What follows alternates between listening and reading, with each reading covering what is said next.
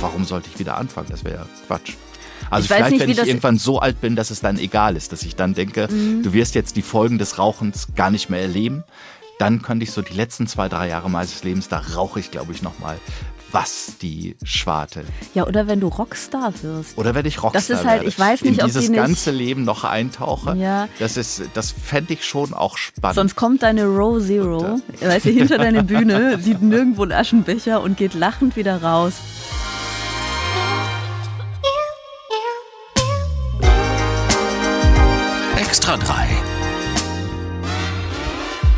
Bosettis Woche.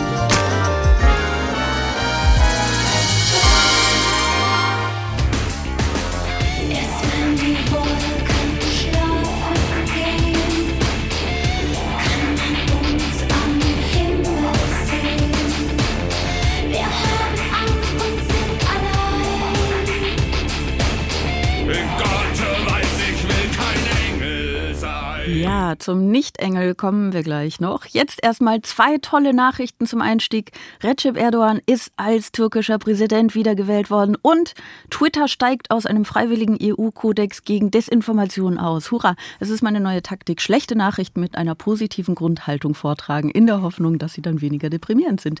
Bosettis Woche ist das hier, der Extra 3 Podcast. Mein Name ist Sarah Bosetti und ich sitze mit einem Mann in einem Raum was äh, ein ganz ungewohntes Erlebnis ist, denn in den vergangenen Wochen saß ich ja immer nur mit meinem Hund in einem Raum äh, und habe über dieses verrückte Ding namens Technik mit anderen Menschen gesprochen und diesen Podcast aufgenommen, aber jetzt mit einem Mann in einem Raum. Und was für ein Mann. Ich würde ihn jetzt mit großen Worten für euch beschreiben, aber äh, ich sage einfach seinen Namen, dann äh, werdet ihr verstehen, warum ich mich so freue. Horst Evers ist heute da. Hallo. Hi, ich freue mich auch sehr, hier zu sein und hoffe, deinen Hund würdig vertreten zu können. ja. Sagen wir so, ähm, mein Hund hat äh, interessante Geräusche gemacht zwischendurch. Ah ja, das kann ich. Ja. Ich bin sehr gut in interessanten Geräuschen, auch teilweise verstörende Geräusche, auch mich selbst verstörend. Ja, wir, also wir haben beide ähm, jeweils ein Glas Wasser vor uns stehen, die äh, interessant wird, wie es klingt, wenn du trinkst, weil du weißt ja, wie es klingt, wenn Hunde trinken. das hatten wir zwischendurch ab und zu, da müsstest du schon dir ein bisschen Mühe geben, einfach um das zu überbieten. Ich werde mein Allermöglichstes tun. Okay, ich bin sehr gespannt ähm, habe ein bisschen Angst jetzt, aber, aber es ist gute Angst. Es ist positive Angst. Ich, nein, es ist schön. Ähm, uns, uns verbinden die Berliner Lesebühnen. Ja. Ich finde es so lustig. Also du bist ja, du hast sie sozusagen mitbegründet und sie haben mich mitbegründet. Genau. Wir, also, wir kennen uns eigentlich schon sehr, sehr lange. Also ich kenne ja. dich sehr, sehr lange habe sehr. Äh ich kenne dich tatsächlich noch ein bisschen länger wahrscheinlich, ne, weil du ja mhm. schon da warst, als ich noch, also ne, auch in dieser ganzen Welt.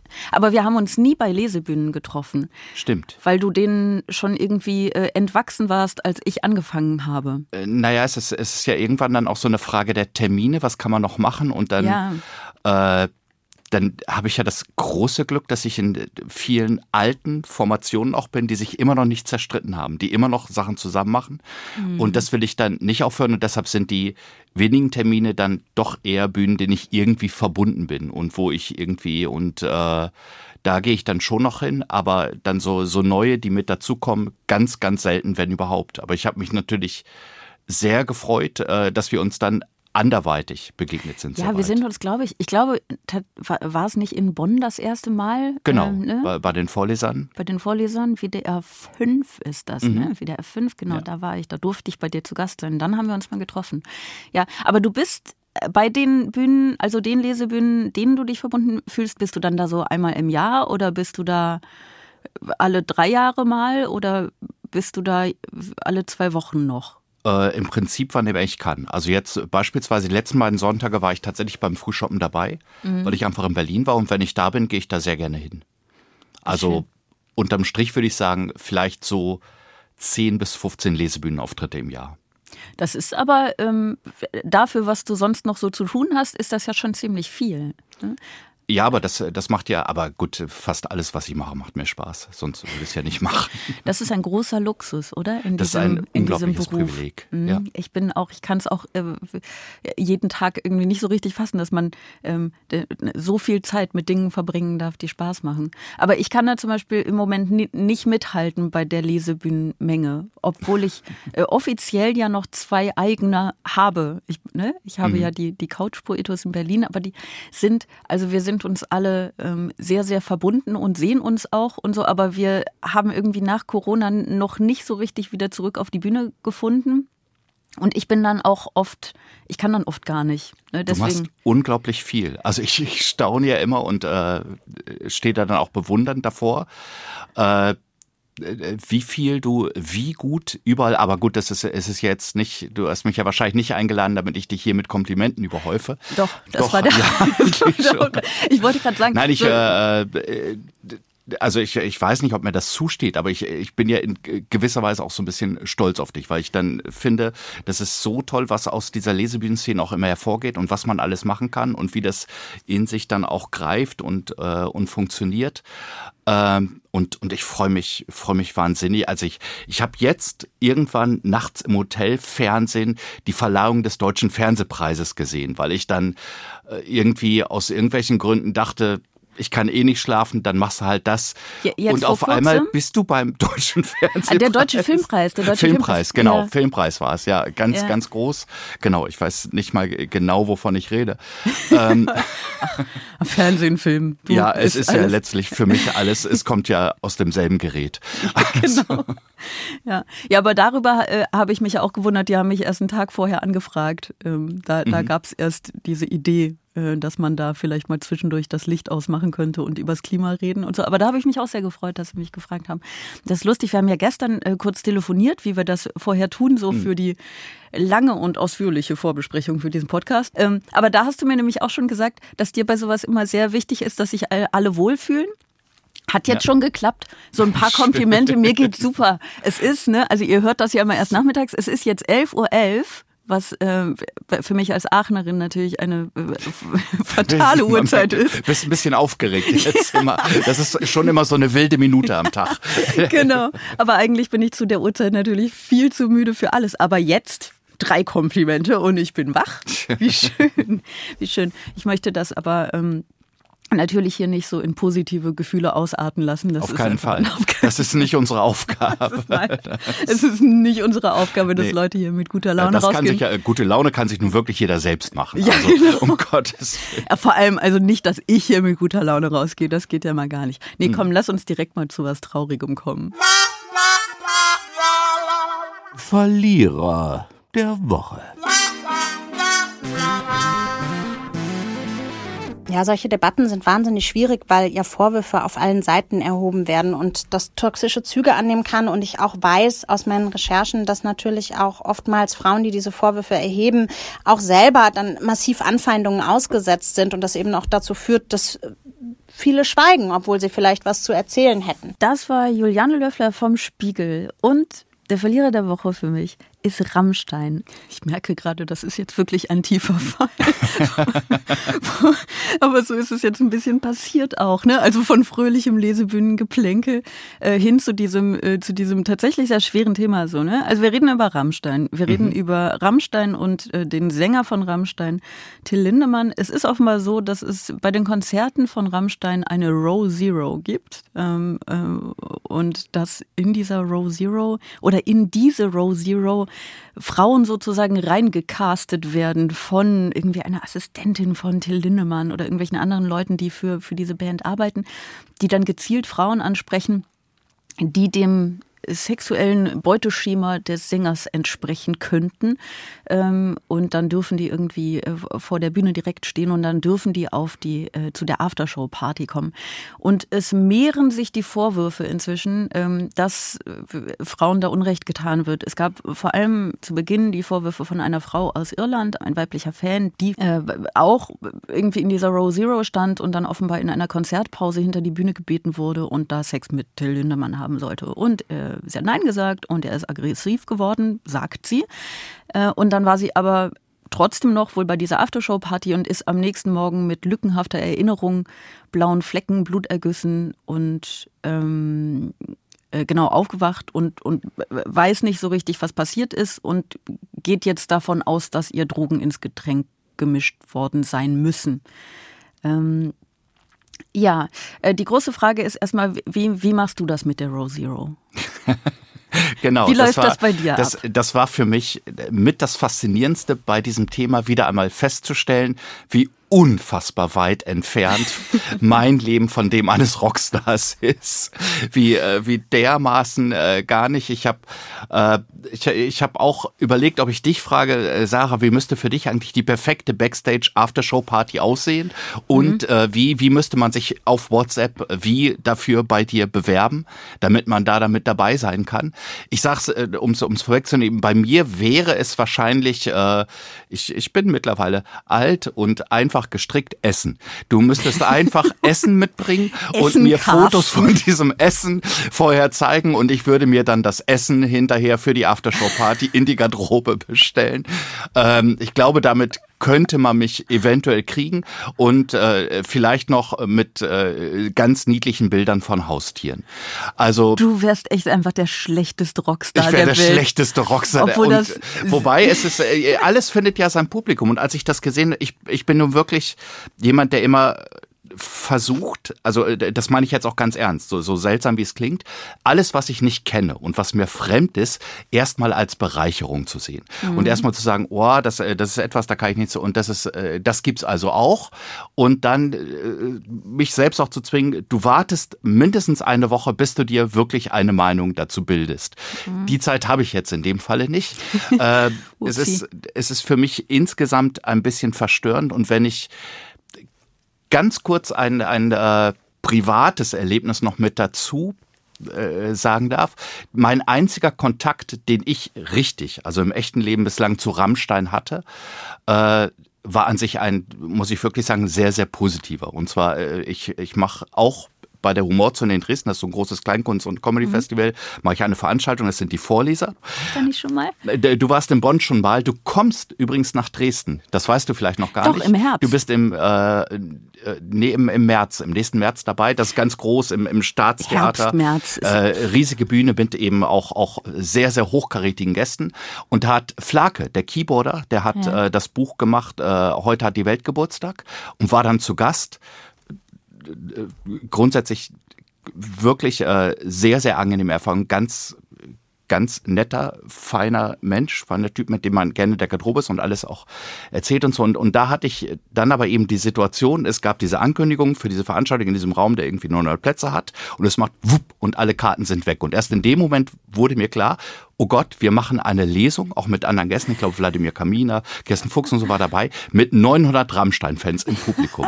Und vor allen Dingen ist ja klar, Flake kommt erst im zweiten Teil, wir sind im ersten, also äh, ich glaube, das waren dann Kirsten und Wladimir und, äh, und was passiert? Was machen die mit uns? Wie, wie wird das sein mit ja. denen? Und da eben, also erstmal war, äh, war mit Flake die Erfahrung sowieso sehr nett und so. Und das hat total gut, die haben das total angenommen, die waren total mhm. offen. Das war eine super schöne Veranstaltung und selbst dann hinterher, es gibt dann immer einen Büchertisch und das, ähm, wo man dann am Ende, ich dann natürlich auch sage, so und äh, wer will, es gibt dann noch den Büchertisch und wir kommen dann auch dahin und dann kann man noch mit uns sprechen. Und mir war das in dem Moment auch gar nicht bewusst, weil es so schön war und man dann ja auch so ein bisschen mit, mit, äh, mit dem Adrenalin und so. Und natürlich sagt Flake hinterher zu mir, ey, ich kann nicht zu diesem Büchertisch gehen. Das, das sind 800 Rammstein-Fans, ich komme da nie wieder weg. Ähm, äh, tut mir leid, aber ich kann. Das heißt, ich hatte die Situation, ich musste jetzt zu diesem Büchertisch und 800 Rammstein-Fans sagen, Flake kommt übrigens nicht. Und äh, Wladimir hat dann noch gesagt, du musst da nicht alleine gehen, ich gehe dann mit dir hin. Und wir sind dann, und die waren so nett. Die waren so freundlich und haben gesagt, ja gut, das, das verstehen wir. Das ist aber nett von Ihnen, dass Sie Bescheid sagen, dass man hier nicht. Ähm, und das hat, ich habe überhaupt, ich kann wenig damit, es, es gibt ja auch diesen, diesen Gedichtband von, von Till Lindemann, wo dieses, was, was jetzt natürlich auch mit ist, äh, dieses Gedicht über, ähm, über eine Vergewaltigung unter K.O.-Tropfen sozusagen ist, wo, wo dann genau. vom lyrischen Ich und so gesprochen wird. Ich kann künstlerisch in vielen Bereichen mit Rammstein echt nicht viel anfangen und äh, komme komm da nicht, aber stehe immer wieder so äh, so fasziniert davor, äh, dann wie viele Leute, die ich auch wirklich sehr schätze, große Fans dieser Gruppe sind. Und dann aber äh, tauche ich jetzt in so eine eine Welt ein, eben mit mit solchen äh, Row Zero Listen und so Zeug, was für mich natürlich äh, menschenverachtend ist. Ich weiß nicht, ob es auch, auch frauenverachtend ist, ja, also Menschen- und Frauenverachtend irgendwie ist, was, was eigentlich überhaupt nicht hinhaut, was überhaupt nicht geht, wo ich dann andererseits auch wieder denke, ja, aber ist das, ist das nicht so ein Biotop, dieses Rockstar-Wesen und so steht das, äh, steht das in gewisser Weise, nichts darf man mehr, äh, sind das dann Sachen, wo man sagt, das ist auch sowas wie das UNESCO-Weltkulturerbe. Und da, da ist noch UNESCO-Weltkulturerbe Rockstar-Leben, da ist dieses Biotop, da ist es zu erhalten, da ist es zu machen. Ähm, also du, du siehst, ich bin zu früh damit konfrontiert und mir schon, also ich traue mhm. mich dann immer nicht, äh, da zu schnell, zu stark und zu, äh, zu krass zu urteilen in so einem Falle. Ich bin erstmal, das gebe ich zu, verstört. Ja, das ist ja auch erstmal ein, ein sehr legitimer Zustand. Den darf man ja mhm. auch, äh, in dem darf man ja auch durchaus erstmal verharren. Ne? Ja. Also um, ähm, um erstmal auf die Anfangsfrage einzugehen, so eine, so eine Aftershow-Party für mich, wie man sich dafür bewerben müsste, um so quasi von, von Anfang zum Ende das durchzuarbeiten. Ich glaube, ähm, bei, bei mir wäre es ganz toll, wenn sich Leute einfach nicht bewerben würden. Also ich stelle mir ähm, ein Konzert vor Fans grandios vor. Also ich, ich kenne das jetzt irgendwie, Geschichten zu erzählen auf einer Bühne vor Leuten, die mich im besten Fall mögen. Und das ist auch ganz toll. Ein Konzert stelle ich mir vor hunderttausend Leuten, stelle ich mir unfassbar vor. Und das ist toll, weil, weil, du, weil du ja die Kunst feierst. Und das sind Leute, die deine Kunst feiern. Und das ist, das ist natürlich toll. Aber so eine Party, nur mit Leuten, die dich anhimmeln, die da sind, um dir zu gefallen, das stelle ich mir wirklich wie das langweiligste vor, was es auf der Welt gibt. Also ich glaube, dass Menschen, gerade gerne Rockstars wahrscheinlich, komplett den Wert von Begegnungen auf Augenhöhe unterschätzen. Begegnungen auf Augenhöhe sind doch das Beste, was es gibt ehrlich gesagt. Und dieses angehimmelt werden, ja, weiß ich nicht, wenn dein Ego, also jetzt nicht dein, ne, aber wenn sein Ego oder ihr Ego von diesen Menschen das braucht, okay, das kann bestimmt auch irgendwie toll sein, aber es ist ja zugleich auch eher charakterschädigend, die ganze Zeit umgeben zu sein mit Menschen, die einen anhimmeln. Das heißt, so eine Party, die zusammengestellt wäre mit Menschen, die mir gefallen wollen, wäre die Party, die ich als erste verlassen würde. Wirklich.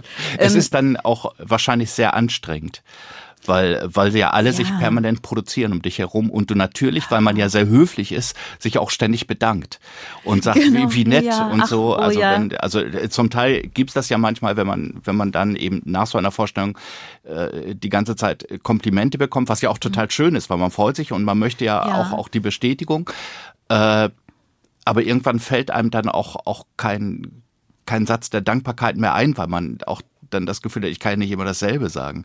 Ja, äh, ich mag ja zum Beispiel auch Büchertische mhm. ganz gerne, weil ähm, das ist so ein bisschen das Gegenteil vom Internet. Ne? Also im Internet schreiben ja vor allem die Leute, die irgendwie wütend sind, äh, die, die, die dominieren das ja sehr gerne. Und an den Büchertisch kommen ja immer nur die Leute, denen es gefallen hat, weil die Leute, denen es nicht gefallen hat, die wollen ja kein Buch kaufen. Das heißt, da ja. kommen nur die Leute hin, die voller, voll des Lobes sind. Und das ist auch irgendwie schön, aber es ist ja eine andere Situation als eine Party. Also man begegnet sich da ja immer noch irgendwie irgendwie in diesen Rollen. Abgesehen davon, dass ich glaube, ich weiß nicht, wie das bei dir so abläuft, aber ich habe auch das Gefühl, dass ich jetzt dass ganz selten da jemand irgendwie ähm, niederknien möchte vor mir, weil ne so, weil Überhaupt ich ja nun mal auch weit davon entfernt bin, ein Rockstar zu sein. Da ist, glaube ich, die Sache mit der Augenhöhe, also da ist man noch sehr viel näher dran. Und trotzdem wäre es mir unangenehm, quasi dann eine Party zu feiern mit dem Publikum als Masse. Also klar, wenn da auch Leute sind, die auch, ne, die das mögen, was man macht, das ist natürlich auch schön, aber das als Masse, also das ist ja nicht mehr, das ist keine gute Art, um Menschen privat zu begegnen, vor allem in der Masse. Das, das funktioniert einfach nicht. Und wenn du das willst als Rockstar, dann hast du, glaube ich, schon ein Problem. Ich glaube aber, ähm, also es geht mir ähnlich wie dir in dem Sinne, dass ich darüber noch gar nicht urteilen will, weil man ja noch überhaupt gar nicht weiß, was wahr ist. Und ich glaube, dass man das da vielleicht ein bisschen auseinanderbröseln muss, weil erstens ist es natürlich so, dass diese Row Zero und diese Aftershow-Party ist an sich man kann das eklig finden, man kann das charakterlich schwach finden, aber solange die Leute wissen, worauf sie sich einlassen und das machen, als Erwachsene, da stehen ja auch irgendwie Vorwürfe im Raum, dass es äh, Frauen gibt, die eigentlich noch gar nicht ähm, die noch gar nicht volljährig waren, die aber auch gar nicht nach ihrem Alter gefragt wurden und trotzdem irgendwie Alkohol und Drogen angeboten bekommen haben. Aber das sind ja erstmal alles unbelegte Vorwürfe. Diese reine Konstellation an sich, die stößt mich ab aber können sie halt machen. Und das kann ja. man auch als ein solches Biotop betrachten. Ich finde, dass man dann immer noch drüber sprechen muss, was so ein Machtgefälle macht mit, uh, da ist der große Till Lindemann, den ich ja anhimmle und ich, 22-Jährige, will jetzt auch nicht irgendwie doof zu dem sein. Also das, das macht ja auch was mit Menschen, darüber kann man sprechen. Aber das finde ich eine Sache. Und was ganz anderes finde ich die, die krassen Vorwürfe, die im Raum stehen, dass da ähm, dass da Drogen in irgendwelche Getränke gemischt werden. Und es sind jetzt irgendwie noch neue Vorwürfe von anderen Frauen, die irgendwie auch davon berichten, dass sie plötzlich im Hotelzimmer aufgewacht sind ähm, und quasi schon mitten im Akt waren, ähm, ohne zu wissen. Und das ist einfach faktisch eine Vergewaltigung. Mhm. So. Nur, das ist ja unbelegt bis jetzt. Das sind Frauen, die das gesagt haben. Die können, dann kann man als Öffentlichkeit, zu der wir ja alle gehören, spekulieren, stimmt das jetzt oder nicht, sind die glaubwürdig oder nicht. Wenn er solche Gedichte schreibt, äh, wie dieses Gedicht, das du eben angesprochen hast, das vor drei Jahren ja irgendwie groß diskutiert wurde, das eine Vergewaltigung beschreibt und halt eben auch gerade so ein Sedieren einer Frau, ähm, kann man ihn deswegen, haben wir es dann nicht schon immer gewusst und so. Man kann spekulieren, aber man kann als Öffentlichkeit das ja gar nicht rausfinden. Man kann ja nur mit dem arbeiten, was man hat. Und deswegen glaube ich, dass eigentlich es in einer, in einer idealen Welt gar nicht unsere Aufgabe als Öffentlichkeit wäre, zu richten und uns zu empören, weil das Rechtssystem einfach gut genug funktionieren würde. Und dadurch, dass das aber nicht so ist, ist diese öffentliche Empörung zugleich so wichtig, obwohl sie eigentlich ähm, ergebnislos bleiben muss, weil, weil wir es ja nicht rausfinden können. Und das finde ich ein Dilemma, aus dem ich eben auch nicht so richtig herausfinde. Also es ist nach wie vor so, dass Falschbeschuldigungen äh, bei, sexualisierter Gewalt eine immens kleine Prozentzahl nur ausmachen. Das sind irgendwie, ich glaube, drei Prozent. Ich hoffe, diese, diese Prozentzahl stimmt. Es ist auf jeden Fall wirklich, wirklich sehr, sehr wenig. Und die die Verurteilungsquote ist zugleich wahnsinnig gering, weil es schon ganz häufig eben gar nicht angezeigt wird, weil die Frauen eben, also es sind zu einem großen Teil Frauen sind natürlich auch Männer, die Opfer werden von sowas oder betroffen sind von sowas, aber ähm, die natürlich auch wissen, was ihnen blüht, gerade wenn sie in Machtstrukturen mächtigeren Männern was vorwerfen. Und man sieht das ja jetzt auch, was mit diesen Frauen passiert und gerade mit dieser Frau, die sich als erste vorgewagt hat. Kann sein, dass die eine Lügnerin ist, ich weiß es nicht, ne? Mhm. aber was der jetzt entgegengeschleudert wird, das ist schon heftig. Und dann überlegst du dir als Frau nicht nur dreimal, ob du das machst, sondern du überlegst es dir 20 Mal und die meisten kommen wahrscheinlich zum Schluss, es nicht zu machen. Das heißt, das ist faktisch das wirklich größere Problem, dass Betroffenen nicht geglaubt wird. Das heißt, wir müssen Betroffene ernst nehmen.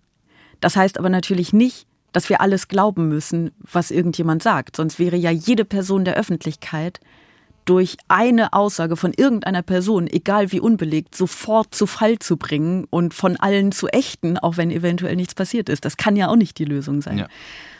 Und ich glaube, dass es aus ich weiß es nicht. Also vielleicht, wenn du jetzt noch eine Woche drüber nachdenkst, vielleicht kommst du dann ja auf die Lösung für dieses Dilemma. Ich glaube nicht, dass ich auf die, also natürlich möchte man dann als erstes immer so, so naheliegende und, und schöne Lösungen äh, machen wie, äh, sobald so etwas da ist, so ein Vorwurf im Raum steht, verhängt man erstmal ein Moratorium.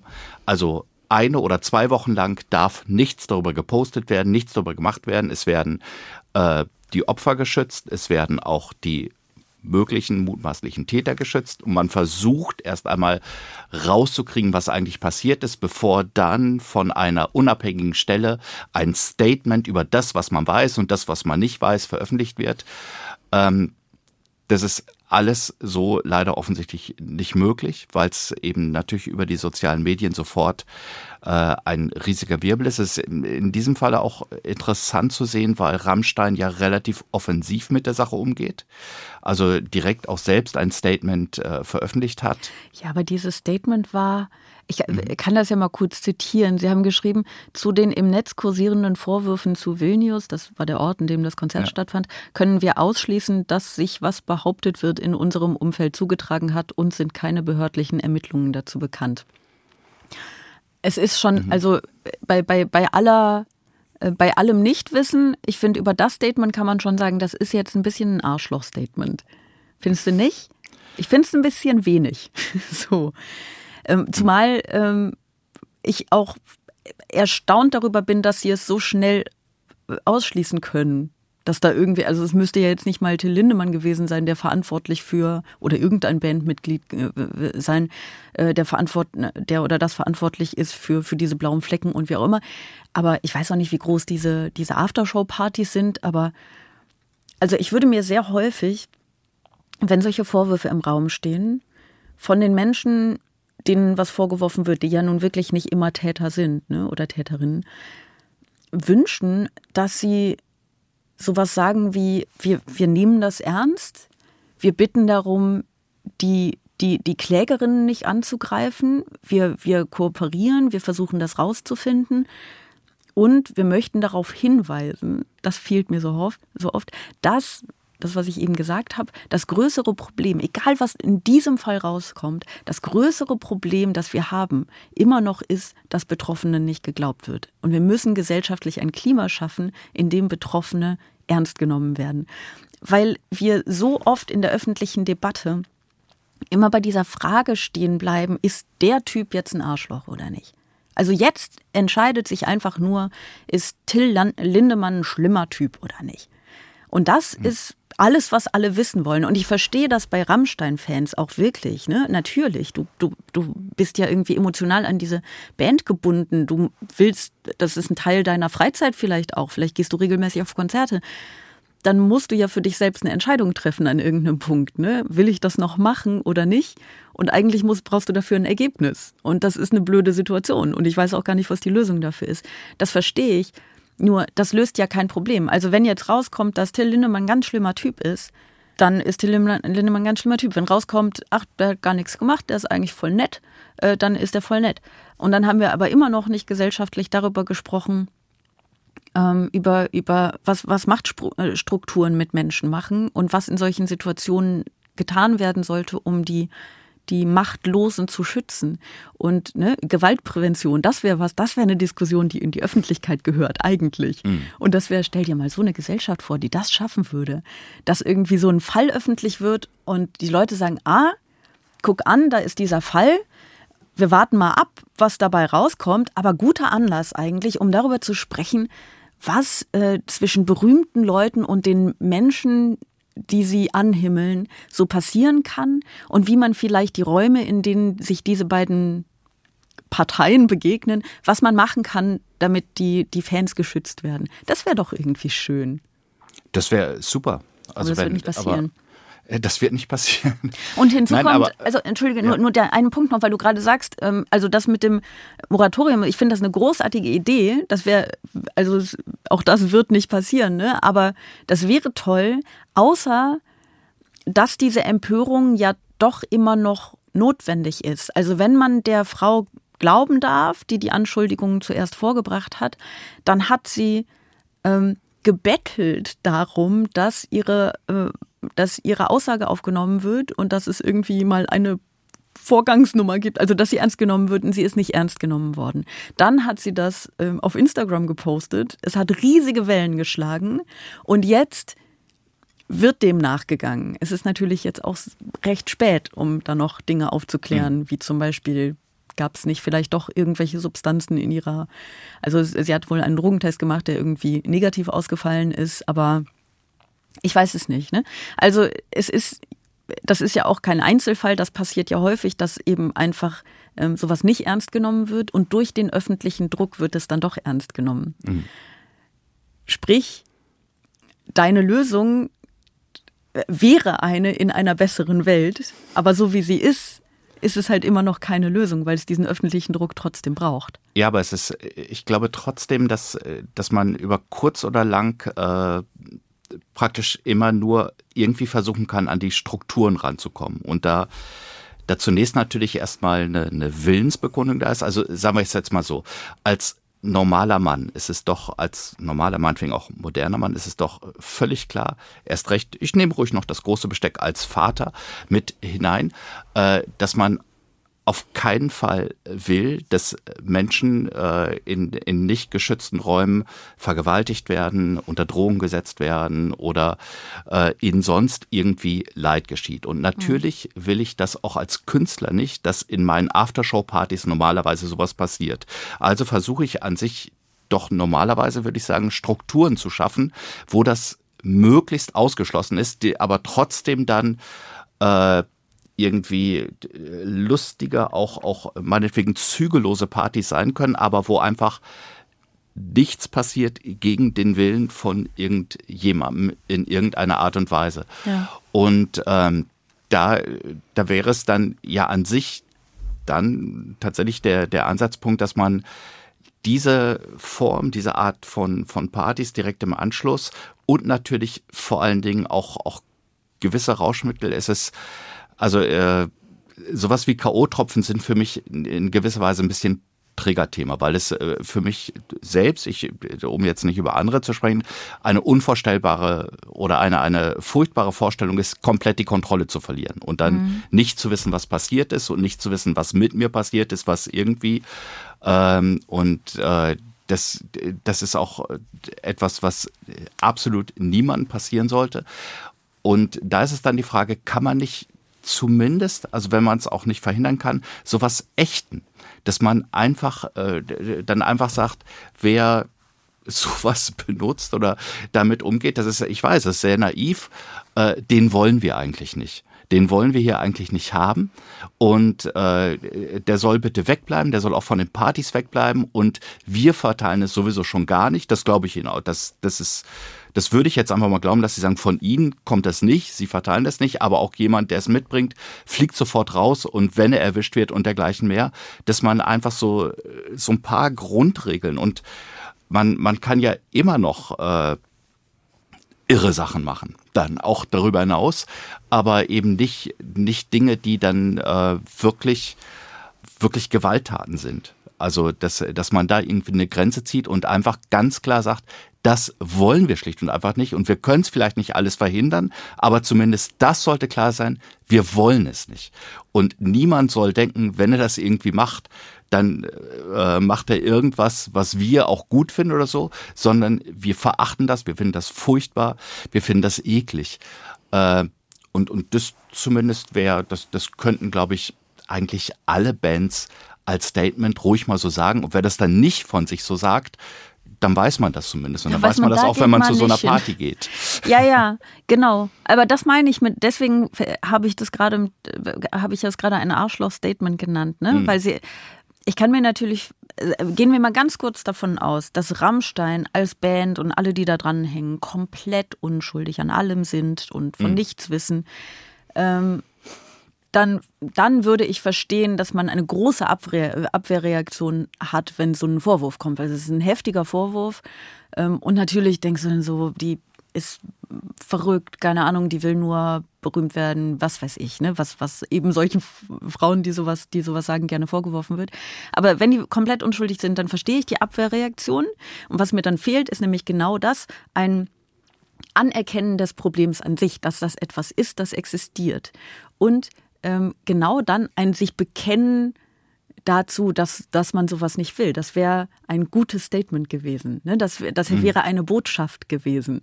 Und äh, das haben sie aber irgendwie nicht gemacht. Und ich finde wirklich, selbst wenn sie komplett unschuldig sind und wirklich von gar nichts wissen und völlig in Ordnung sind, ähm, dann finde ich das viel zu egozentrisch, weil sie überhaupt nicht über ihre eigene, ihr eigenes gekränktes Ego hinausdenken in dem Moment. Und das wäre, das wäre schon schön, aber also ich, das war jetzt quasi nur hypothetisch, wenn sie jetzt wirklich komplett unschuldig an allem sind, was ich nicht weiß und was du nicht weißt. Ne? Also wir, wir wissen es nun mal nicht und ich will wirklich überhaupt gar nicht auf diese äh, Spekulationsschiene kommen, weil ähm, es mir ähnlich geht wie dir. Mit der Kunst kann ich wenig anfangen. Ähm, ich finde dieses Gedicht, das da vor drei Jahren so diskutiert wurde, auch nicht schön. Ich finde allerdings, dass man, also ich finde es sozusagen, ich finde es einfach gut, wenn darüber diskutiert wird, ob sowas geschrieben werden darf oder nicht. Mhm. Ne? Also ich finde die Diskussion um die Grenzen der Kunstfreiheit finde ich grundsätzlich spannend und gar nicht schlecht, weil es ja wie immer ist, äh, dass du, dass einfach verschiedene Freiheiten, verschiedene Rechte, verschiedene Pflichten gegeneinander abgewogen werden. Ähm, und das finde ich alles gar nicht falsch und ich finde es komplett falsch zu sagen, hey, der schreibt doch solche Gedichte, also ist er bestimmt auch ein Vergewaltiger, weil da liegen Nein, halt doch sicher, noch. Also das eben, da liegen ja das, Welten zwischen. Ja, so. also und ich finde wirklich, ähm, ich habe jetzt recht äh, stark die, die aktuelle Debatte darum verfolgt und ich finde, dass wieder sehr viel schiefläuft darin. Also einmal das, was dieser Frau entgegenschlägt, von Leuten, die es ja nun auch nicht wissen, genauso wenig wie wir die aber eventuell einfach Fan der Band sind und eben nicht wollen, ne, dass es so ist. Aber Gott, ne, da muss man vielleicht auch über das eigene gekränkte Ego hinausschauen. Und andererseits aber eben auch die Leute, die sagen, guck dir Linde, Lindemann nochmal an, natürlich ist er ein Vergewaltiger. Ich meine, ne, also was Leute für Bühnenshows machen und, und, und wie die sich kleiden und wie die sich geben ähm, und was die in Wirklichkeit gegen den Willen von Frauen machen würden, da liegen ja eventuell auch Welten zwischen. Vielleicht auch nicht, vielleicht ist es dasselbe. Ich weiß, äh, man weiß es eben einfach nicht. Ich finde diese Grundfrage, ähm, inwiefern man dem Staat vertrauen darf, die finde ich eigentlich ganz spannend, weil es ähm, da ja wirklich relevant ist. Ne? Also wenn unser Rechtssystem ähm, gut funktionieren würde und wenn es auch gesellschaftlich geächtet genug wäre. Also wenn letztlich wirklich, Entschuldigung, dass ich es darauf runterbreche, aber wenn Frauen ernst genommen werden würden, mhm. dann bräuchte es ja die öffentliche Empörung nicht, weil man sich dann auf den Staat verlassen könnte. Und wir haben noch ein anderes Thema, ähm, bei dem sich diese Frage auch stellt. Klatschen vom Balkon.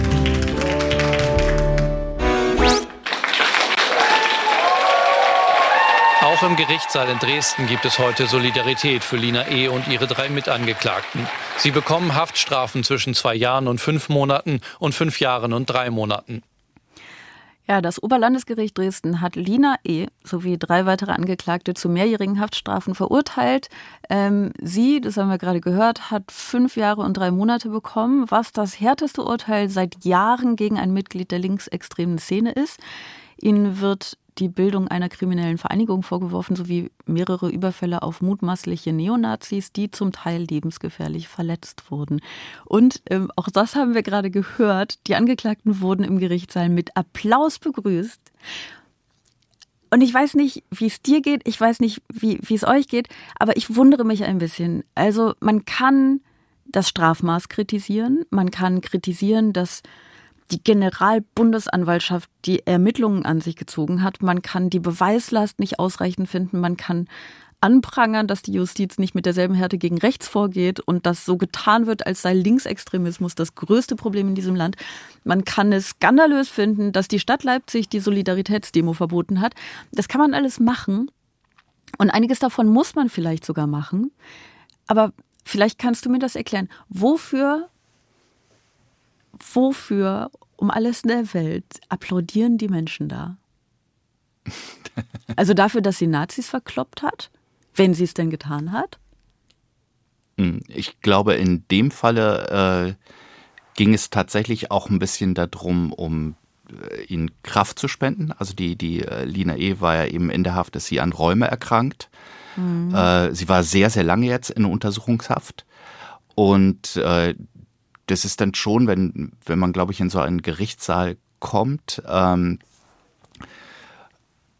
einfach auch, auch ein schwieriger Moment. Es ist, es ist ja tatsächlich ein bisschen, als wenn du eine Bühne betrittst und das ist dann so ein, also du, du kommst aus einem nicht öffentlichen Raum in einen öffentlichen Raum auf einmal mhm. und äh, da, da ist glaube ich, dann äh, der Impuls bei dem Publikum, sowas wie ein gewisses Mut machen aus der, aus der Situation heraus. Ich bin sehr zufällig, also extrem zufällig in die Berliner Solidaritätsdemo am Mittwoch reingeraten oder äh, reingekommen. Die war vergleichsweise klein.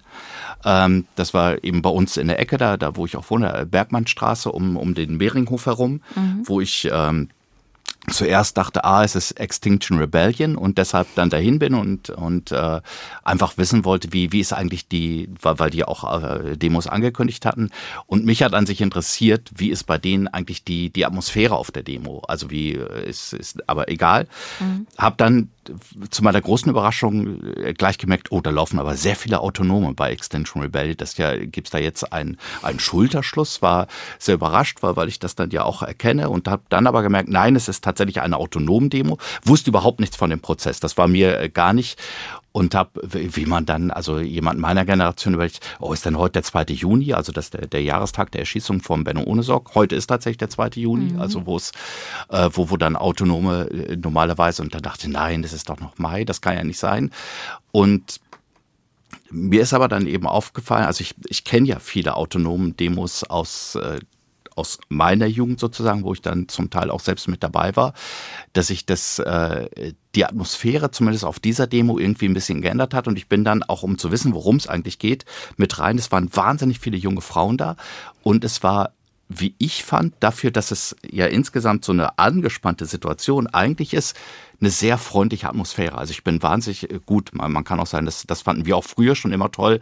Ich bin ja mittlerweile der ganz normale Passant, wo man dann immer gesagt, oh, ganz normale Passanten haben sich auch angeschlossen und waren mit dabei und waren interessiert und hinterher waren sie auch unserer Meinung. Und ich glaube, genauso bin ich in etwa auch dann durchgegangen. Also die, die haben mir unglaublich äh, äh gut und freundlich und, und äh, äh, wie, wie soll ich sagen, sehr, sehr, sehr gut ausgebildet, auch äh, irgendwie erklärt, worum es geht, um diesen Prozess und dass das ja äh, der Freiteilrichter war, den sie dann extra genommen haben, weil der, der auch schon Härte gegen, äh, gegen Rechtsextremisten gezeigt hat. Und jetzt kann er eben auch Härte gegen Linksextremisten, aber das sei so gar nicht vergleichbar. Und all das haben sie mir dann erzählt und erklärt. Und ich hatte da wirklich das Gefühl aus dieser Atmosphäre und die, die Demo, sie sind dann wieder zum Beringhof zurück und äh, haben da einen Moment gewartet, hatte für eine autonom Demo unter diesen Umständen eine also ich, ich kann es wirklich ein bisschen vergleichen mit anderen autonomen Demos, auf denen ich schon war, wo immer so ein äh, so ein hohes äh, Aggressionspotenzial eigentlich auch ist und jeden Moment, wann geht's los, wann geht's los mhm. und wann, wann wird der Erste? Und das war dort, und deshalb erzähle ich diese etwas zu lang geratene Anekdote jetzt auch, hat es eine ungewöhnliche Atmosphäre. Es war, war so eine, äh, so eine relativ freundliche, etwas verzweifelte und suchende Atmosphäre im Moment auch, wo, wo sie offensichtlich am gucken waren, wo stehen wir eigentlich? Wo, äh, was können wir im Moment tun? Wer, wer sind unsere Verbündeten? Es gibt, es gibt ganz viele äh, Brandherde, ganz viele Diskussionspunkte. Äh, es, es gibt äh, Demonstrationen mit Klimaschutz, es gibt äh, da Leute, die sich auf die Straße kleben, es gibt äh, den Kampf gegen rechts und so. Und äh, natürlich äh, schwillt unter dem Ganzen eine, eine, gewisse Wut, aber auch eine gewisse Verlorenheit. So, und jetzt komme ich zum Punkt. Und, und in dieser Verlorenheit sind sie, glaube ich, im Moment dann teilweise auch wirklich ein bisschen allein gelassen. Also wo, wo du eben dann das Gefühl hast, sie, sie haben sich und gerade dann noch in anderen Ecken, ich bin, bin auf Tour dann oft am Wochenende in diesen Regionalzügen mit, mit den Fußballfans in der Gegend von Chemnitz und also die, die Regionalliga-Fans, das ist schon, äh, das, das sind Leute, zu denen man vorsichtig formuliert schwer einen Zugang, einen intellektuellen findet, die, die sind schon auch drauf dann mhm. mit, mit ihrem ganzen Zeug und, und in dieser Welt lebst du irgendwie und äh, musst, dich, musst dich da auch irgendwie behaupten und, und siehst auch, was da passiert. Und natürlich ist das, was sie machen, Selbstjustiz. Natürlich ist das nicht zu rechtfertigen und natürlich muss der Staat da tätig werden.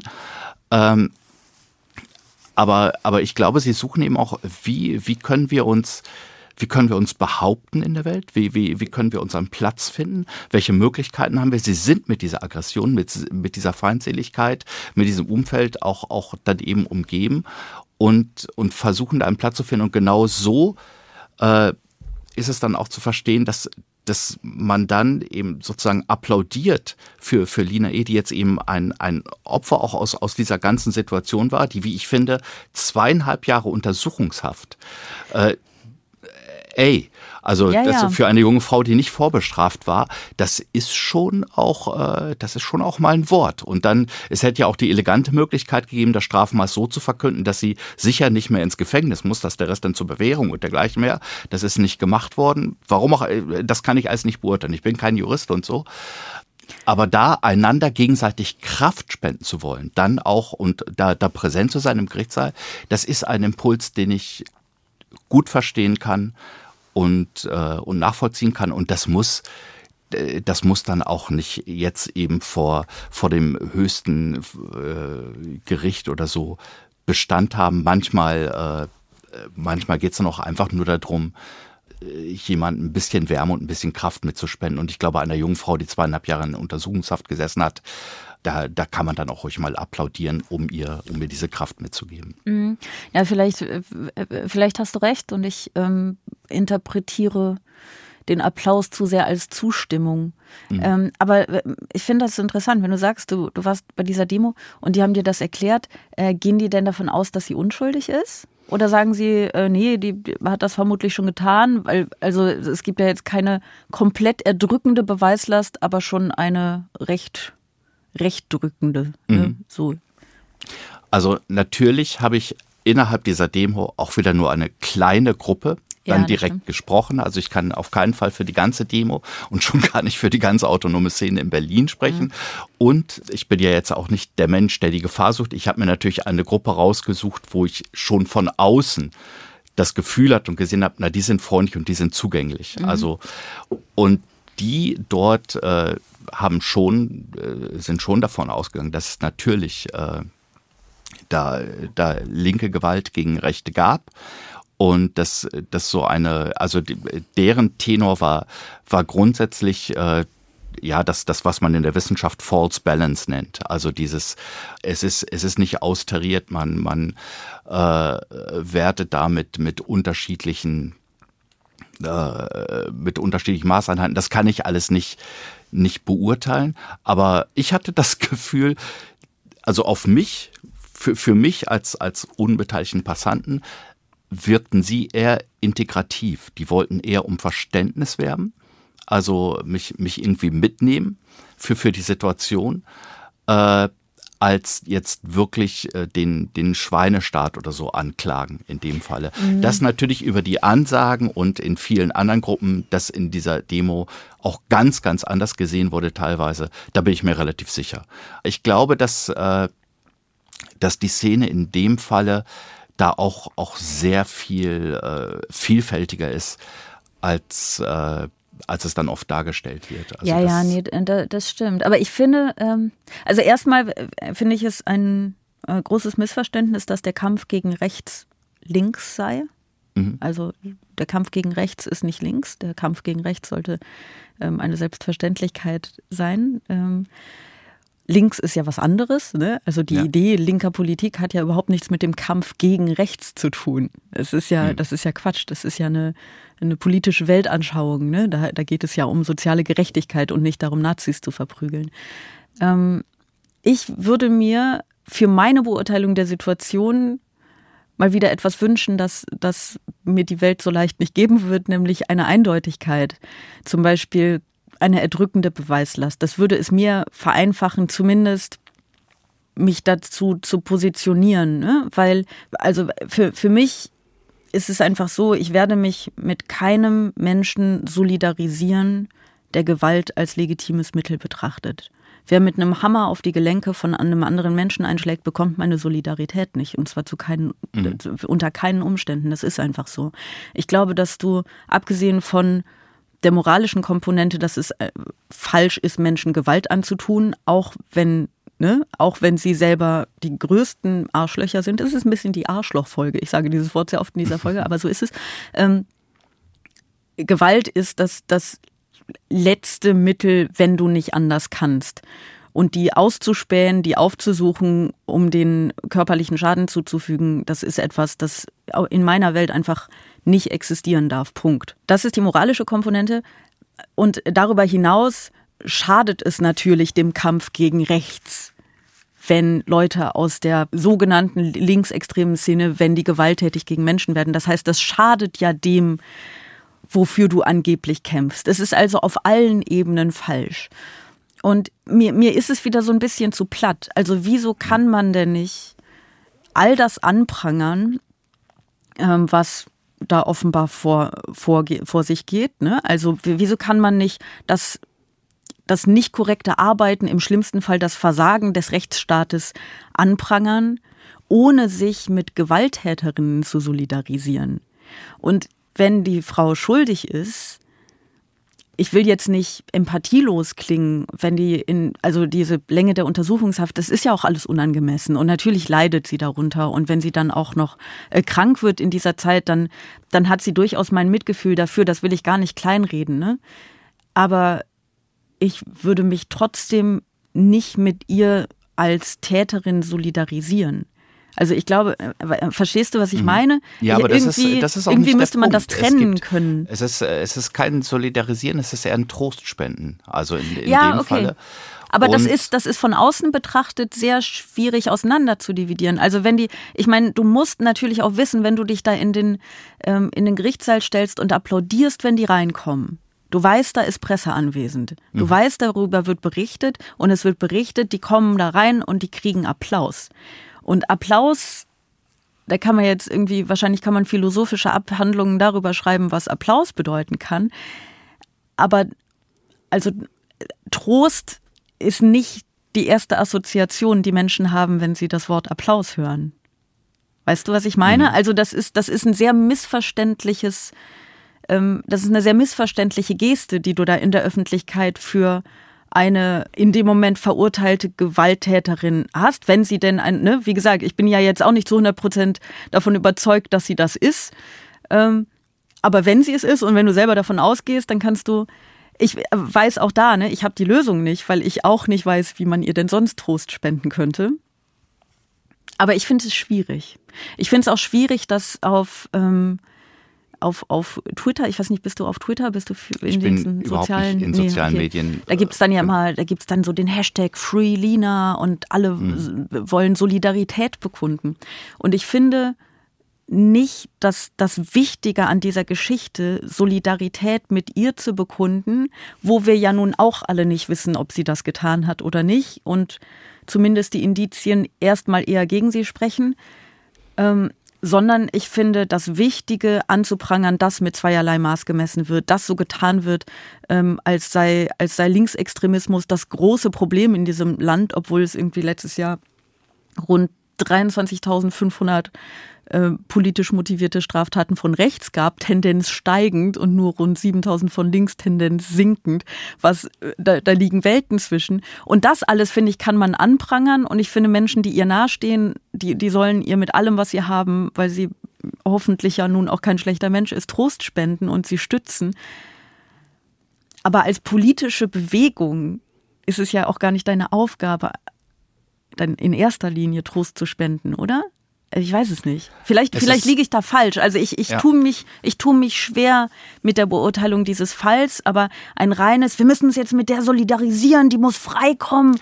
Äh, da, ah, das finde ich ja, schwierig. Vielleicht komme ich da tatsächlich ein bisschen zu sehr von. Also ich, ich habe als erstes dann immer so dieses Gefühl, Menschen, die es nicht gewohnt sind, auf einer Bühne zu stehen, die auf einmal in der mhm. Öffentlichkeit stehen, was ein, ein großer Druck ist, ein großer Stress auch. Und selbst wenn, wenn das, was sie dann machen, irgendwie wie schwierig ist und so. Äh ja, aber was heißt auch schwierig? Du kannst doch nicht mit dem Hammer auf Menschen einschlagen. Das, das, ist ja, das ist ja nicht die Situation im Gerichtssaal jetzt. Also das, das ja. ist das, was sie gemacht hat, wahrscheinlich gemacht hat, was passiert ist, was auch eindeutig zu verurteilen ist.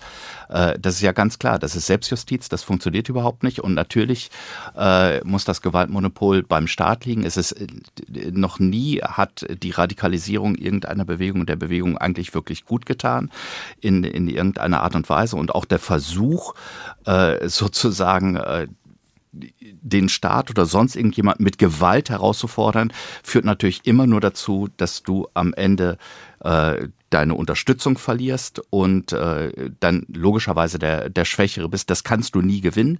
Das heißt, auch, äh, auch, auch äh, wenn sowas in, in solche Bewegungen reingetragen wird, Leute, Scharfmacher sozusagen, Agent, Provokateur und so, äh, würde ich mir die Leute immer sehr, sehr genau angucken, weil äh, häufig das dann eben tatsächlich auch, wir, wir, wir kennen es von, von verschiedenen Bewegungen, äh, tatsächlich auch, auch Leute vom Verfassungsschutz sein können, die diese Bewegung kriminalisieren wollen, radikalisieren wollen.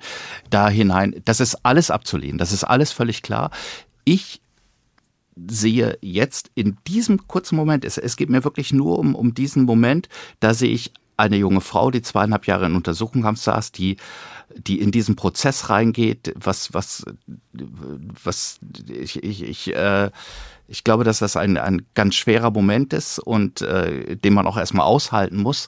Und ich habe in diesem Moment dann äh, dann einfach auch und und sie wird ja auch verurteilt und das ist ja auch äh, eindeutig alles abzulehnen und so aber aber für diesen Moment ihr einfach ein, ein bisschen Kraft zu spenden dort, das, äh, da könnte ich auch nicht, nicht aus, aus meiner Haut. Also ich würde, hätte ich dann sozusagen davor, daneben gesessen, hätte ich wahrscheinlich auch irgendwie sowas äh, gesagt wie, äh, du schaffst das und du, du kommst durch diesen Prozess jetzt durch, das hältst du, weil, weil es eine große ich glaube, wirklich eine große Belastung ist, dann auf einmal in der Öffentlichkeit zu stehen, wenn du es nicht gewohnt bist, im Scheinwerferlicht, in dieser ganzen äh, Situation. Und ich, ich fühle da in dem Moment dann auch einfach mit und kann dann, und wenn du erst recht aus dieser Szene kommst, kann das dann auch, äh, ja, ich, ich muss es ja gar nicht verstehen, aber ich äh, ich kann das irgendwie tolerieren. Das ist, glaube ich, das Richtige. Ich kann, aber ich kann sowieso wahnsinnig viel tolerieren. Ich habe eine Irrsinne und das, das kann ich natürlich tolerieren, dass sie ihr da Applaus spenden. Das ist in dem Falle äh, man, man ist da zusammen und hat auch eine, eine gemeinsame Haltung zu vielen Sachen und dass man sich dann gegenseitig Applaus spendet, in diesem Falle, ist für mich absolut tolerierbar und okay. das, da, da sollen sie auch zusammenstehen. Okay. Ich glaube, wir, wir müssen uns da ja auch gar nicht einig sein, ne? In dem Punkt, es ist. Ähm, ich kann auch deine Meinung tolerieren. ja, aber das liegt auch einfach daran, dass du wahnsinnig viel tolerieren kannst. Ja. Ich kann das auch tolerieren. Ich finde es, ähm, ich finde es irgendwie verständlich. Ich finde es ein, ein falsches Signal, weil es so ein, so ein, wie gesagt, ne, eine uneindeutige Geste in, in dem Moment ist. Und ähm, ich glaube, gerade als Bewegung die, die, die ja ein Anliegen hat, würde ich es allen sehr, sehr übel nehmen, die zu Gewalt gegen Menschen greifen. So. Und mhm. ich glaube, dass, das ist lustig, weil du, du, du sprichst aus einer Position der Empathie heraus, die ich gut nachfühlen kann. Nur ich tue das auch, weil, wenn wir jetzt kurz ne, davon ausgehen, dass sie das tatsächlich getan hat, mit anderen zusammen, dann haben die anderen Menschen, die von mir aus wirklich ganz schlimme Typen sein können und, und eine menschenverachtende Ideologie in die Welt, also in sich und in die Welt hinaustragen können, wie auch immer, aber anderen Menschen Gewalt angetan haben. Und ich würde sagen, in dieser Bewegung seiend würde es mich noch viel, viel wütender machen, wenn jemand dann quasi die, die eigenen Ideale ich weiß nicht, was für ein Ideal es sein soll, Menschen äh, zu verletzen, aber wie auch immer, dann eben über Gewalt versucht zu vermitteln, weil das ja der ganzen Bewegung und dem Anliegen schadet. Also ich bin, ich, ich bin in, in meiner moralischen Bewertung immer strenger mit denen, denen ich mich politisch nah fühle, als den anderen, weil ich von denen vielleicht auch mehr erwarte, ich weiß es nicht. Ähm, ich finde einfach wirklich körperliche Gewalt gegen Menschen ist abzulehnen und macht mich wirklich, macht mich wirklich sauer. Ähm, außer, weiß ich nicht, jemand hält deinem Kind eine Pistole an den Kopf, dann tu, was immer nötig ist, so, ne? Mhm. Aber ansonsten losziehen, Nazis verprügeln, nein. Es ist nicht, und das ist auch nicht links. Das ist nicht links. Das ist einfach nur Scheiße. Okay, aber wir müssen uns da nicht, äh, wir müssen uns da ja nicht ganz einig sein. Aber ich mhm. finde es, äh, ich finde es interessant, dass du ähm, quasi dann in dem Moment die, die, die leidende Person siehst und ich beim, bei mir überwiegt gerade die potenzielle Täterin und da wäre ich eben wirklich, es würde mir nicht, dass jetzt mein Urteil über diesen Vorfall irgendwie oder diesen Vorgang äh, äh, für irgendwie ein Spiel entscheiden wäre, ne, so, aber für mich würde es wahnsinnig helfen, zu 100 Prozent zu wissen, ob die schuldig ist oder nicht. Mhm. Weil wenn, wenn ja, dann keine Solidarität mit ihr, aber ein Anprangern des Vorgangs, des, des, des Gerichtlichen auch. Und wenn sie unschuldig ist, ist es natürlich ein Riesenskandal. Ne, so, naja. Ähm, ich glaube, wir kommen mal, wir kommen mal zu so, so was, sagen wir mal so was halb Privatem. Sag doch mal was Nettes über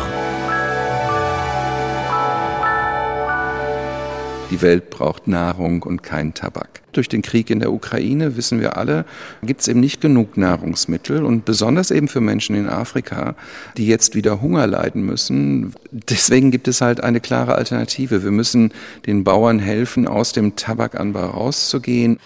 Das war Rüdiger Krech von der WHO. Und ähm, vorgestern am Mittwoch war der Weltnichtrauchertag, der genau unter diesem Motto stand, wir brauchen Nahrungsmittel, keinen Tabak. Sag doch mal was Nettes übers Rauchen. Ähm, also es war früher tatsächlich immer schön, die sogenannte Zigarettenpause machen zu können, weil man einen Grund hatte, äh, sozusagen dann, dann so, so alle Stunde kurz mal Pause zu machen, dann, dann rauszugehen oder äh, einfach einmal abzusetzen und, und diesen Moment hatte. Also ich habe auch, auch früher in, in meiner Schulzeit und so teilweise dann in Betrieben, in Fabriken gearbeitet, wo ich damals nicht geraucht hatte. Mhm. Und als erstes, das erste, was mir der Mensch, der mich eingearbeitet hat, gesagt hat, fang an zu rauchen. Weil dann oh hast Gott. du jede Stunde eine kurze Pause, kannst raus und das akzeptieren ja auch alle das Schöne am Rauchen fand ich schon immer dieses kurze die Welt anhalten und äh, zwei, drei Züge hat man nur sich und die Zigarette, äh, kann ganz kurz drüber sinnieren und dann geht's halt wieder weiter. Ich muss jetzt ein bisschen aufpassen, weil also nicht, dass du so sehr ins Schwärmen gerätst, dass du wieder anfängst, weil du rauchst nicht mehr, richtig? ich rauche nicht mehr, nee. Okay, wie lange äh, schon nicht mehr? Seit mittlerweile, also es ist, müssen es 15 Jahre sein oder so. Hm. Bist du gefährdet? Null, gar nicht. Krass. Ich habe das relativ große Glück, dass ich mir über Vernunft und Logik sehr viel erschließen kann. Äh, und, und auch da, also ich, es war für mich auch nicht weiter schwer aufzuhören. Es war Damals hat mir die Lungenärztin eben äh, gesagt, dass äh, wenn ich jetzt aufhören würde zu rauchen, also es hat mir da halt diese Lungenbilder gezeigt und hat eben gesagt, ihre Lunge ist jetzt auf 40 Prozent, glaube ich. Das ist nicht gut. Und hat dann diesem Rüpensatz gesagt, wenn Sie jetzt aufhören zu rauchen in Ihrem Alter, wo Sie jetzt noch sind, das war eben damals vor, vor 15 Jahren war ich da so um die 40, ähm, dann kann sich Ihre Lunge innerhalb von fünf bis sechs Jahren komplett wieder erholen und äh, es wird so sein, als hätten Sie niemals geraucht und sind da. Wie ich heute weiß, ist das ein bisschen geflunkert. Also zumindest, wenn man so stark geraucht hat wie ich, wird sich die Lunge niemals ganz komplett wieder erholen. Du wirst niemals auf diesem.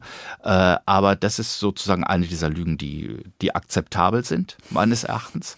Weil es du hättest sie so stehen lassen hat. müssen jetzt. Weißt du, äh, für alle, die zuhören, die denken, oh mein Gott, ich bin um die 40 und ich rauche, ich höre jetzt auf. Äh, ja, es, es stimmt trotzdem, da du sehr, sehr, sehr, sehr, sehr weit kommen kannst. Wenn du dann noch aufhörst, also mhm. hast du dann wirklich die Chance, dass sich, äh, dass sich sehr viele Organe, allen voran die Lunge, äh, fast komplett wiederholen, also mhm. nahezu an den, man wird ja nun auch sowieso älter, also es, ist, es lässt ja sowieso in allen Bereichen dann etwas nach.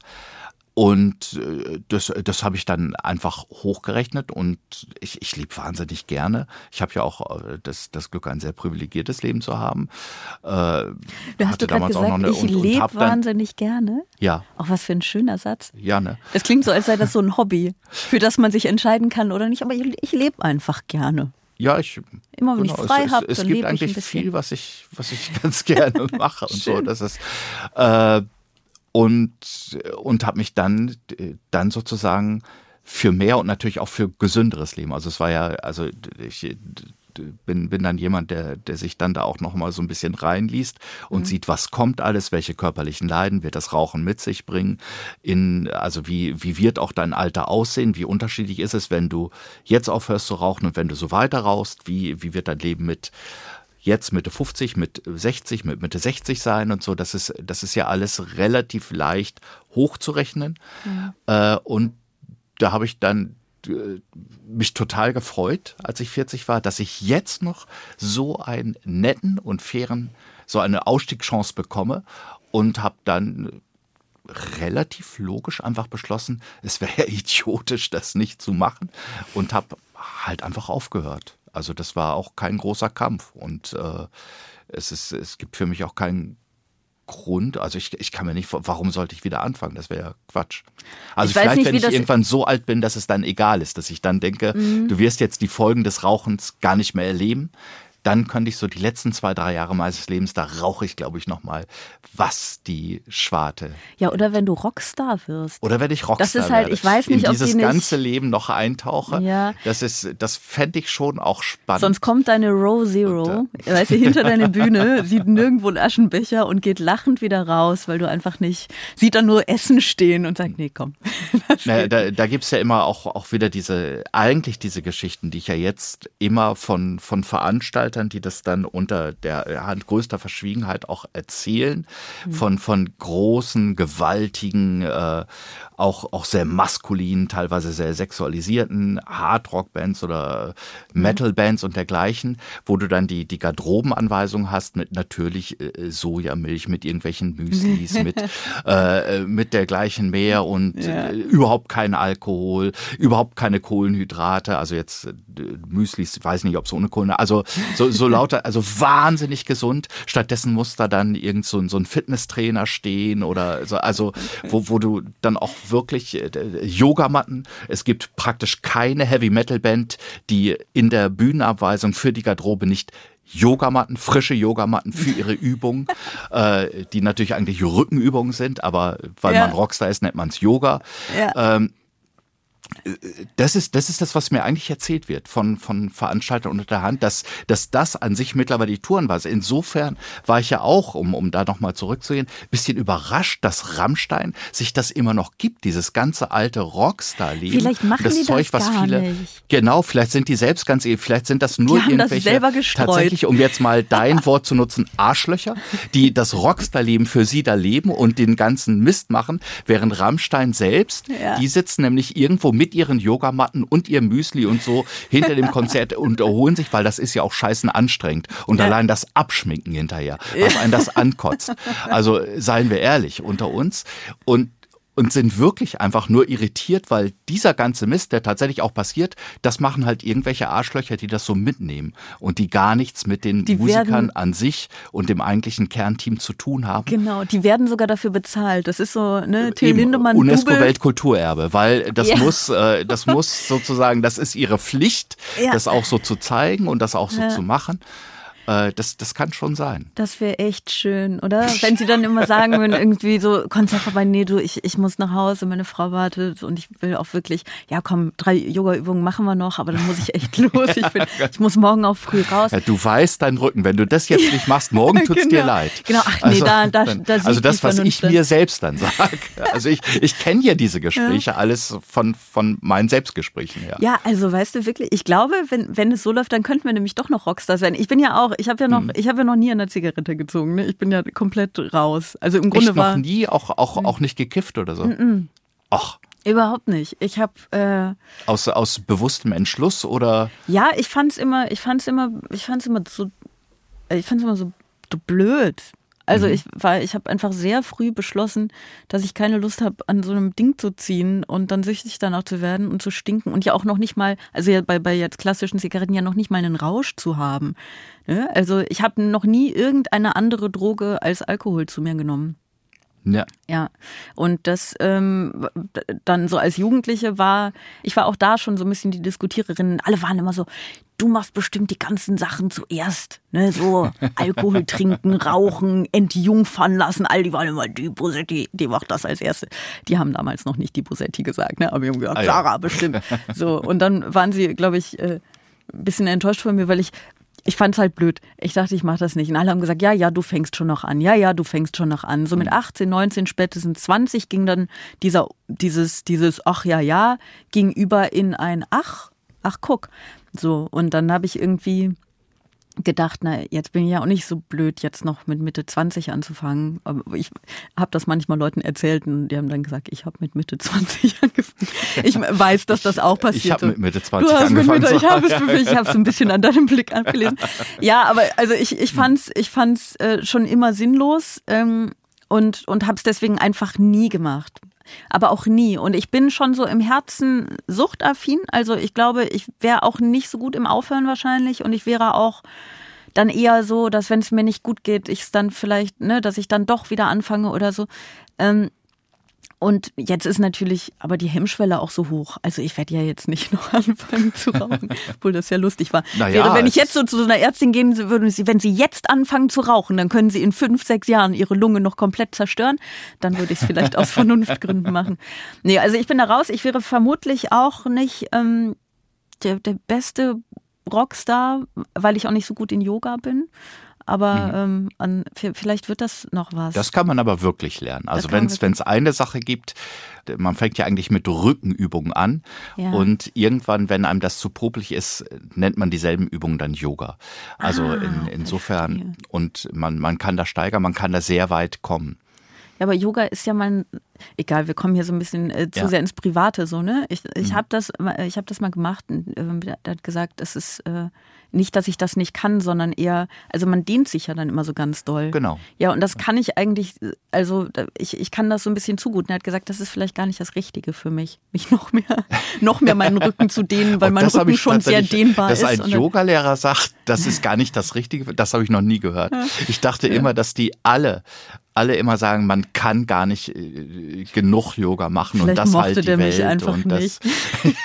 Vielleicht dachte oh der einfach, oh wie kriege nee, ich sie hier wieder raus? Ich weiß es nicht, ich weiß Ihnen es kann nicht. ich leider nicht helfen. So, nee, wir sind, äh, ja. wir sind jetzt mit unserem Rockkonzert hier nämlich auch durch. Wir können jetzt also äh, unsere Yoga-Übungen machen, endlich, bevor wir nach Hause gehen. Nein, das stimmt nicht ganz, denn wir sind natürlich noch nicht ganz durch, denn es gibt ja noch das hier. Eine letzte Frage. Eine letzte Frage von mir an dich und eine letzte Frage von dir an mich. Das ist die Idee. Wer mhm. fängt an? Du fängst an. Ich kann gerne anfangen. Ja, fang du an. Ähm, du bist ja mittlerweile in einer Position, wo, und das weiß ich aus erster Hand, viele junge Menschen zwischen 15 und 19 Jahren äh, dich äh, auch sehr, sehr mögen, sehr bewundern, auch als Role Model ansehen. Und es gibt in dieser Zeit ja verschiedene Role Models, äh, Influencer, Influencerinnen und äh, Model und dergleichen mehr und so. Ähm, und, und du bist mehr und mehr jetzt auch in einer Position, wo, wo Leute sagen, ah, ich, ich würde eigentlich gerne sowas wie Sarah Bosetti machen oder da in diesem Bereich hinkommen. Wenn du heute jemanden hättest, einen jungen Menschen von 16 Jahren, Mann, Frau oder äh, was auch immer, was würdest du ihm raten, um dahin zu kommen, was ist in der Zeit, wo er vielleicht auch noch, noch zur Schule geht oder sie, was wäre irgendwie das, wo du sagen würdest, das ist ein sinnvoller Beginn, das ist ein, ein sinnvoller Start? Hui, ist das eine schwierige Frage? Ja, nein, eine tolle, also so, ich, ich werde sowas auch oft gefragt, anders, also nicht, nicht von Leuten, die sagen, ich möchte Sarah Bosetti werden, sondern. das wird sehr lustig. Was Aber, muss ich tun? Ja. Ähm, ich, ich weiß ja gar nicht, ob das so erstrebenswert ist. Ich würde wahrscheinlich erstmal irgendwie drei Stunden in, in eine, ein ein Plädoyer gegen meinen Beruf halten, um ihnen das nicht anzutun. Und dann würden sie einfach während meines Monologs weggehen und denken, boah, redet die für, okay, so will ich doch nicht werden. Das wäre wahrscheinlich, wie es in Aber, aber darf man, darf man Widerrede geben bei diesen? Aber du, ja, du liebst doch deinen Fall. Beruf, das stimmt doch nicht. Du Nein, findest ihn doch großartig und ja, super. Und sie finden das ja auch so. Sie möchten das ja gerne. Das ist ja, das ist, das ist natürlich, es ehrt dich, weil Aha. es so bescheiden ist und so äh, Dings, aber, aber es stimmt ja nicht. Du es stimmt, naja, es, es, es, ja eigentlich sehr es, gern. es stimmt Sonst würdest du es ja anders machen. Mhm, nee, genau. Also ich liebe meinen Beruf. Wir haben ja vorhin schon drüber gesprochen, dass mhm. ich äh, das alles sehr, sehr zu schätzen weiß. Äh, ich liebe ihn sehr. Ähm, trotzdem ist es lustigerweise äh, äh, trotzdem wahr, dass wenn jetzt irgendwie ein, eine 16-jährige Person zu mir käme und sagen würde, hey, ich will das machen, was du machst, was, was muss ich tun? Dass ich irgendwie denken würde, willst du das wirklich? das, ist, das ist merkwürdig und trotzdem ist beides nebeneinander wahr, ähm, weil ich auch die Öffentlichkeit gar nicht immer so einen guten Ort finde. Also mhm. schon, aber auch nicht immer. Und ich würde bei einem sehr, sehr, jungen Menschen würde ich dann irgendwie denken, ah, willst du das wirklich so, ne? Weil, weil mir das, das habe ich auch schon ein paar Mal gesagt, nicht, nicht nur bei mir, sondern bei dir auch, bei allen Menschen, so die, die in der Öffentlichkeit stehen, so ein bisschen suspekt ist. Warum brauchen wir diese Öffentlichkeit? Warum tun wir das eigentlich? Ne? Also man kann das ja lieben und trotzdem zugleich irgendwie kritisch betrachten. Ähm, das ist immer noch ja ein bisschen die Frage, wie man das definiert, was ich mache, ne? Weil also ich habe ja angefangen bei Lesebühnen. Lesebühnen sind ja wirklich größtenteils lustige äh, Alltagsgeschichten erzählen. Ähm, und da gibt es ja durchaus auch große Unterschiede, wie politisch das ist. Bei einigen ist es wirklich komplett unpolitisch, bei anderen ist es ziemlich politisch. Ähm, meine Anfänge waren ja auch gar nicht so politisch. Ähm, und das ist ja irgendwie so gekommen. Und ich glaube nicht, dass man da einen Rat geben kann, was man tun soll, um da hinzukommen. Also ich würde den Leuten, glaube ich, wenn ich es nicht so merkwürdig fände, in einer empfehlenden Rolle zu sein, dann würde ich ihnen empfehlen, sich auszuprobieren. Also erstmal zu probieren, auszuprobieren, was für sie wichtig ist. Ähm, weil ich verstehe mich nach wie vor in erster Linie als Autorin. Das heißt, wenn Leute sagen, ich will das machen, was du machst, dann ist noch die Frage, schreibt ihr gerne? Dann schreibt erstmal ganz viel und auf welche Art und Weise das Geschriebene die Menschen findet, ist ja noch eine andere. Ob das dann in Büchern ist, ob das dann auf der Bühne ist, ähm, ob das dann in Videos nur ist, kann, kann ja auch sein. Ähm, das ist dann ja noch rauszufinden, wenn Leute sagen, ich will vor allem ähm, ich will auch Videos im Internet machen, dann würde ich sagen, okay, stellt eine Kamera auf und guckt, was, was ihr erzählen wollt äh, und was ihr darstellen wollt. Und wenn Leute sagen, ich will, will, vor allem auf die Bühne, dann würde ich halt auch sagen, na dann sucht euch eine Bühne aus. Es gibt so viele Bühnen. Es gibt äh, offene Bühnen, es gibt Lesebühnen, es gibt Poetry Slams, es gibt ganz viele ähm, ganz viele Comedy-Bühnen, zu denen man einfach gehen kann. Und es gibt aber auch eben Theaterbühnen. Also die Bühne an sich ist ja nochmal was komplett anderes. Ich habe nach wie vor so ein bisschen das Gefühl, so vom Schreiben zu kommen und auf die Bühne geraten zu sein. Ähm, und ich glaube, dieses Gefühl wird immer bleiben bei mir, auch wenn ich die Bühne mhm. liebe. Ne? Also ich glaube, um quasi Leuten einen Rat geben zu können, müsste ich erstmal rausfinden, was sie eigentlich in dem, was ich mache, sehen. Also wenn Sie jetzt sagen, ich will vor allem das politische Tagesgeschehen kommentieren, dann können Sie ja zum Beispiel auch zum Radio gehen oder so. Und das sind alles so unterschiedliche Dinge, dass ich wirklich im Ne? Also ich würde, glaube ich, im Gespräch rauszufinden versuchen, woran ihnen eigentlich gelegen ist. Und wenn sie es selber noch nicht genau wissen, dann würde ich ihnen, glaube ich, vor allem den Rat geben, es auszuprobieren und sich auf keinen Fall von Angst davon abhalten zu lassen, weil die äh, kann ich sehr gut nachfühlen. Wenn du es aber ja nicht ausprobiert hast, dann weißt du ja auch am Ende nicht, ob du es vielleicht gekonnt hättest ne? oder Ganz hättest genau. lernen können. Und äh, ich bin nach wie vor fasziniert davon, dass ich irgendwie das gemacht habe. Und jetzt habe ich auch keine Angst mehr davor. Am Anfang habe ich gezittert auf der Bühne so, ne? ähm, ja. Also ich wäre so ein bisschen, äh, ich wäre ein bisschen eine komplizierte Ratgeberin wahrscheinlich. Nein, das, das sind natürlich die, äh, also die, die Ratgeber, die sich auch selbst in Frage stellen, die nicht einfach sagen, das ist der Weg, äh, sind, glaube ich, meistens die besten. Ach, guck, siehst du, ja. jetzt kommen hier wieder Komplimente. Das ist nämlich, ich habe ja auch eine Frage an dich und ich habe, äh, ich habe das ja schon vermutet, weil wir kennen uns ja und du bist so, ähm, du bist ja ein sehr sympathischer Mensch und ich habe gedacht, ich muss dich was Negatives fragen. Mhm. Ne? Ich äh, würde dich gerne fragen, was magst du an Menschen am wenigsten? Äh, das ist, äh, das ist tatsächlich eine für mich ganz schwierige Frage. yes. Ja, ähm, weil ich natürlich äh, schon, schon immer versuche, jeden Menschen auch so zu nehmen, äh, wie er ist und ihm seinen Raum zu lassen und ihn, äh, ihn, ihn wirken zu lassen. Äh, am wenigsten mag ich natürlich, wenn, wenn Menschen so komplett stumpf und taub sind. Also wenn sie, wenn sie so um sich selbst kreisen, dass du sie einfach nicht erreichen kannst mit gar nichts, nicht mit Selbstironie, nicht mit Witz, nicht mit, sonst und, und die, die so, also äh, gut, manchmal hat man das gerade auch in, in unserem Beruf bei, bei Talkshows, da merkst du, Leute sind so dermaßen nervös, dass sie wirklich sich jetzt echt nur noch für sich selbst gerade interessieren können und auch da bin ich dann wieder in der Lage, das zu tolerieren mhm. und sage, okay, der, der, er oder sie muss das jetzt. Nur so äh, kommt sie durch diese Sendung und das ist halt dieses. Aber äh, manchmal erlebst du es ja auch äh, dann, dass sie auch nach der Sendung nicht damit aufhören.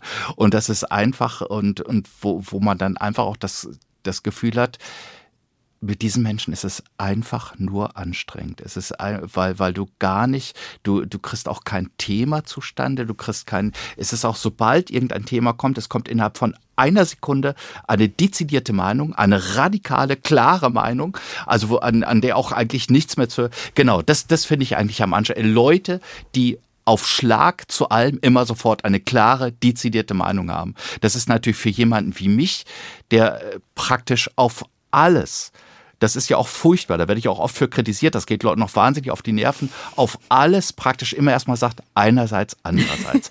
es ist, also ich habe durchaus Verständnis für die eine Sache und ich habe ja auch immer, also das, äh, du merkst ja jetzt auch selbst im Gespräch, wenn, wenn ich das Gefühl habe, dass du zu der einen Seite tendierst, versuche ich sofort für die andere Seite für Verständnis zu werben. Irgendwie, ja. das ist, ist ein, ein ständiger Reflex des Ausgleiches und der Moderation. Und ich glaube, das ist für mich sehr anstrengend, wenn ich damit völlig auf Granit beiße, weil, weil Leute einfach sofort eine Meinung haben, du gar nicht durchkommst und mhm. nichts weitermachen kannst. Das, äh, das macht mich fertig. Also dann, dann es, es gibt ja dann die, die verschiedenen Möglichkeiten, äh, Konfrontation, äh, Moderation oder Flucht. Und da entscheide ich mich praktisch immer zur Flucht. Ja, Flucht ist da aber auch ein guter, Flucht ist super. Ja. Flucht ist Einfach super. weglaufen. Das machen wir jetzt auch. Wir fliehen jetzt auf unsere Yogamatten. Das war nämlich Bosettis Woche für heute. Wenn ihr diese Folge mochtet und immer noch mögt, dann dürft ihr euer Lob natürlich wie immer schreiben an bosettiswoche.ndr.de. Wenn ihr diese Folge nicht mochtet, dann dürft ihr wie immer kein Lob schreiben und auch überhaupt gar keine Mail schreiben an bosettiswoche.ndr.de. Äh, ihr dürft diesen Podcast abonnieren, denn nächste Woche geht es weiter, äh, nächste Woche Freitag und ihr wollt das ja bestimmt nicht verpassen. Ihr dürft, wenn ihr bis nächste Woche Freitag nicht warten könnt, natürlich auch andere Podcasts hier in der ARD Audiothek hören. Zum Beispiel jeden Samstag die Unterhaltung am Wochenende äh, von WDR 5, bei der ihr eine ziemlich große Chance habt, auch Horst Evers wieder zu hören. Das, das kann ist, sehr gut sein, ja. Ja, und das ist ein äh, richtig guter Grund dafür. Äh, wie gesagt, nächste Woche Freitag geht es weiter. Jetzt äh, habt erstmal ein schönes Wochenende und vielen Dank, dass du da warst, Horst. Ich äh, war sehr gerne hier. Vielen Dank für die Einladung. Tschüss. Extra 3. Bosettis Woche.